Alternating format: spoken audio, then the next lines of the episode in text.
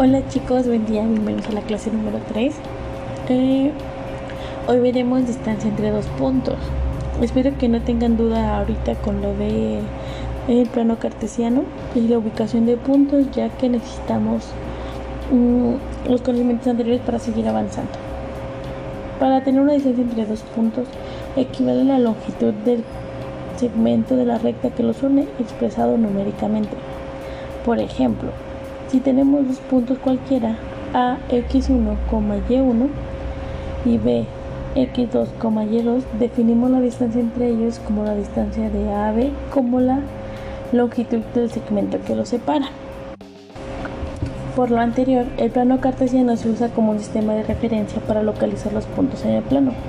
Otra de las unidades de, a denominar los conceptos sobre el plano cartesiano radica en que a partir de la ubicación de las coordenadas de dos puntos es posible calcular la distancia entre ellos, como se los había mencionado anteriormente. Cuando los puntos se encuentran ubicados sobre el eje de las X, es decir, de las abscisas, en una recta paralela a este eje, la distancia entre los puntos corresponde al valor absoluto de la diferencia de las abscisas, es decir, x2 menos x1. Cuando los puntos se encuentran ubicados en el eje Y, es decir, en el eje de las ordenadas o las rectas paralelas a este, la distancia entre los puntos corresponde al valor absoluto de la diferencia de las ordenadas, es decir, y1 menos y2. Entonces, para calcular la distancia entre dos puntos, lo que se hace es x2 menos x1 sobre y2 menos y1 les voy a poner la formulita en una imagen. Y un ejemplito rápido para que ustedes lo puedan ver y sea más claro.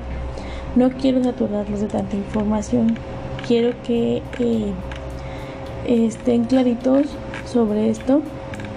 Y quiero recordarles también, recuerden que el valor absoluto de cualquier número, ya sea negativo o positivo, es el número positivo siempre. Por decir, si tenemos valor absoluto de menos 5, va a ser 5. Valor absoluto de más 5, va a ser 5. Ok, entonces les voy a subir una imagencita aquí mismo donde vean la distancia entre dos puntos rapidito y el valor absoluto. Si tienen alguna duda chicos, en su cuadernillo también vienen unos ejemplitos para que ustedes lo vayan viendo.